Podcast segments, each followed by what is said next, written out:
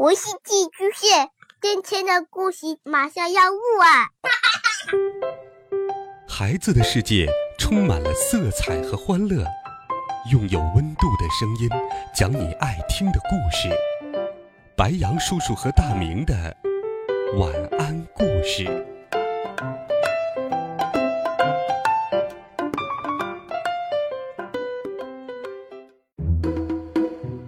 小朋友们、同学们，大家好，欢迎收听白羊叔叔讲故事。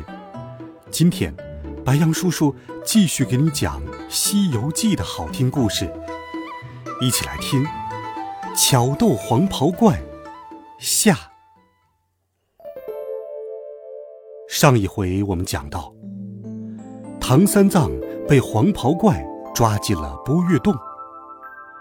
八戒和沙僧赶到波月洞前，和黄袍怪大战了起来。而就在这个时候，唐僧在洞里，眼泪双垂，不知道徒弟什么时候才能来救他。忽见洞里走出一个妇人，自称是宝象国的三公主，十三年前被这妖怪抓来，与他做了夫妻。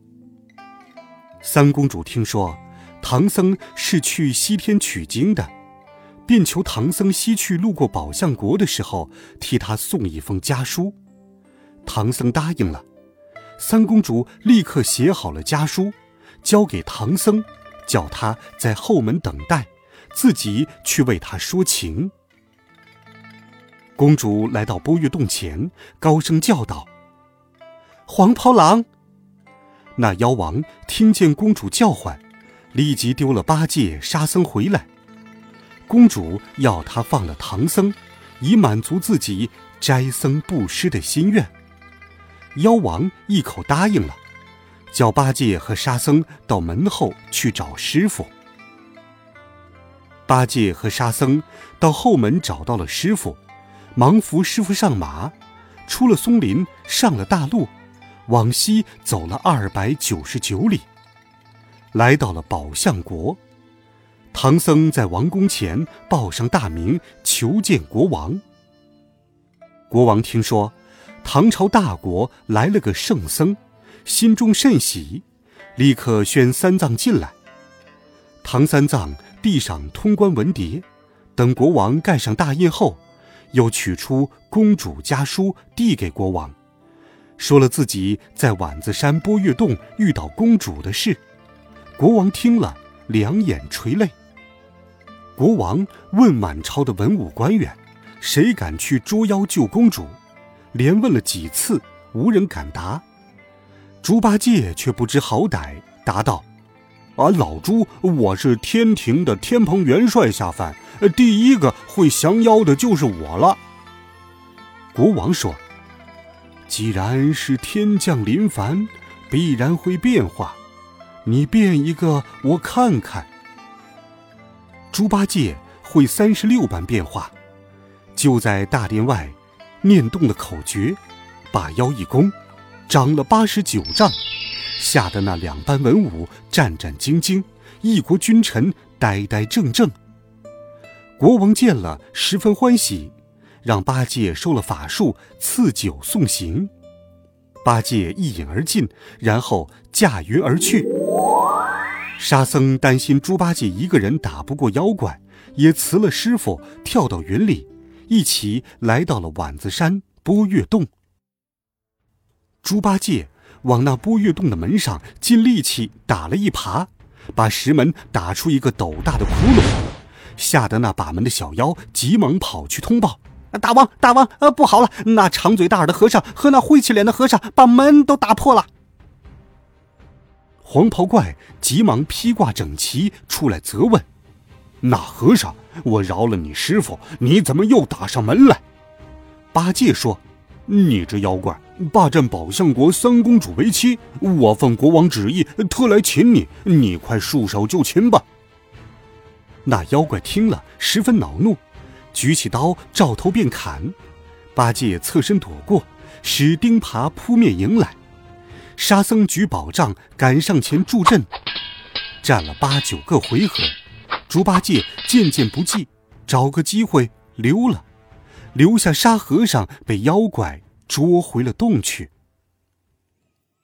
妖怪把沙僧捆了，然后变作一个英俊的男子，来到了宝象国。见到国王后，妖怪编了一套谎言，说自己十三年前射倒猛虎，救了三公主，与公主结为夫妻，而那猛虎变成了取经人，正在殿上蒙骗国王。国王肉眼凡胎，信以为真，说。你既然说他是猛虎，那就让他现出原形来吧。妖怪使了个定身法，念了个咒语，将一口水往唐僧身上喷去，噗，叫声变，把唐僧变成了一只斑斓猛虎。国王一见，魂飞魄散，百官更是纷纷躲避。有几个大胆的武将活捉了老虎。把他关在铁笼里，国王安排宴席，酬谢驸马。白龙马听说唐僧被变成了老虎，摇身一变，变成公鹅进去献酒。那妖怪喝得兴起，取下宝剑让小白龙舞剑。小白龙接过宝剑，朝妖怪一剑刺去。妖怪慌忙举起一根灯杆架住，两人出了宝殿，架起云头，在半空中厮杀起来。两人打了八九回合，小白龙手软筋麻，变回原形，又被妖怪用灯杆打中前腿。幸好下面有条河，小白龙一头钻下水去。等妖怪走后，才又变回了白龙马，趴在了槽下。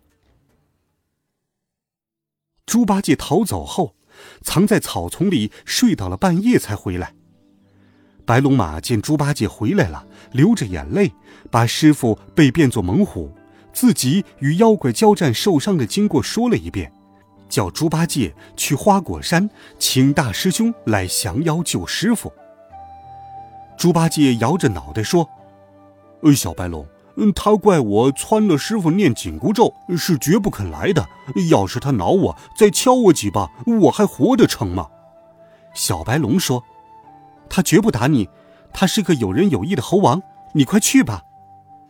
猪八戒只好踏着祥云来到了花果山。美猴王孙悟空这时正坐在石崖上，面前有一千两百多只猴子，分序排班叩头行礼。八戒有些怕他，不敢直接去见。就躲在那一千两百多只猴子当中，也跟着一起磕头。美猴王坐得高，眼又乖滑，看见八戒便问：“那是哪里来的外人？给我抓上来！”说完，那些小猴一窝蜂的把猪八戒推上来，按倒在地。孙悟空笑着跳下崖来，用手搀住八戒道：“贤弟远来，有失远迎，请。”猴儿们采来鲜果奉上，猴王请八戒吃了果子，问道：“你不跟唐僧取经去，怎么来我这里？”猪八戒说谎道：“呃呃，猴哥，呃，师傅想你，说我们不济，没有你聪明伶俐，叫我请你回去呢。”孙悟空说：“哼，他亲笔写了贬书，怎么又肯降我，又肯让你远来请我？”我断然不会去的。猪八戒心想，请将不如激将，于是如实说了唐僧遇难的经过，又故意编了许多骂孙悟空的话，说是黄袍怪骂的。孙悟空听了，气得抓耳挠腮，当即手持铁棒，吩咐猴子们看好家，便和猪八戒携手驾云，直奔碗子山不月洞。孙悟空来到门洞外，见有两个小孩在玩耍。原来这两个是公主和黄袍怪的孩子。孙悟空便提着两个孩子的衣领，跳到高崖之上，对公主说：“哼，放了我师弟沙和尚，我就把这两个孩子还你。”公主连忙进洞，亲手解开沙僧。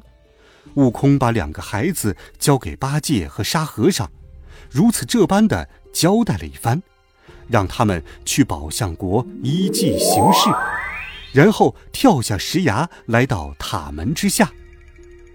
公主生气地说：“你这和尚，说放了你师弟就还我孩儿，怎么说话不算话？”悟空陪笑道：“公主莫怪，俺老孙来，管保为你捉了妖怪，带你回朝侍奉双亲，你意下如何？”公主将信将疑的同意了。孙悟空便让公主藏在僻静处，自己摇身一变，变成了公主的模样，回到洞里，专门等着黄袍怪回来。猪八戒、沙和尚带着两个孩子回到宝象国，八戒立在云端，厉声高叫道：“黄袍怪，你的儿子被俺老猪和沙师弟抓来了！”妖怪听了，怕中计。便直转山林，回洞中探查消息。那妖怪回到洞中问情况，孙悟空见他回来，把眼挤了一挤，扑簌簌的泪如雨下，哭诉儿子被猪八戒抢走了。妖怪气得乱跳，孙悟空装作哭得心痛，妖怪从口中吐出一颗内丹舍利给他医治。孙悟空心中暗喜，把那宝贝一口吸进了肚里，把脸一抹，现出本相。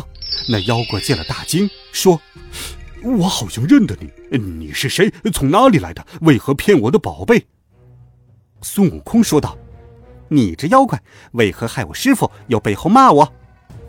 黄袍怪莫名其妙，说自己没有骂。悟空也不跟他搭话，只喊着要打。黄袍怪举刀便砍，孙悟空挥棒相迎，两人在那山顶上半云半雾的杀了起来。两人战了五六十回合，不分胜负。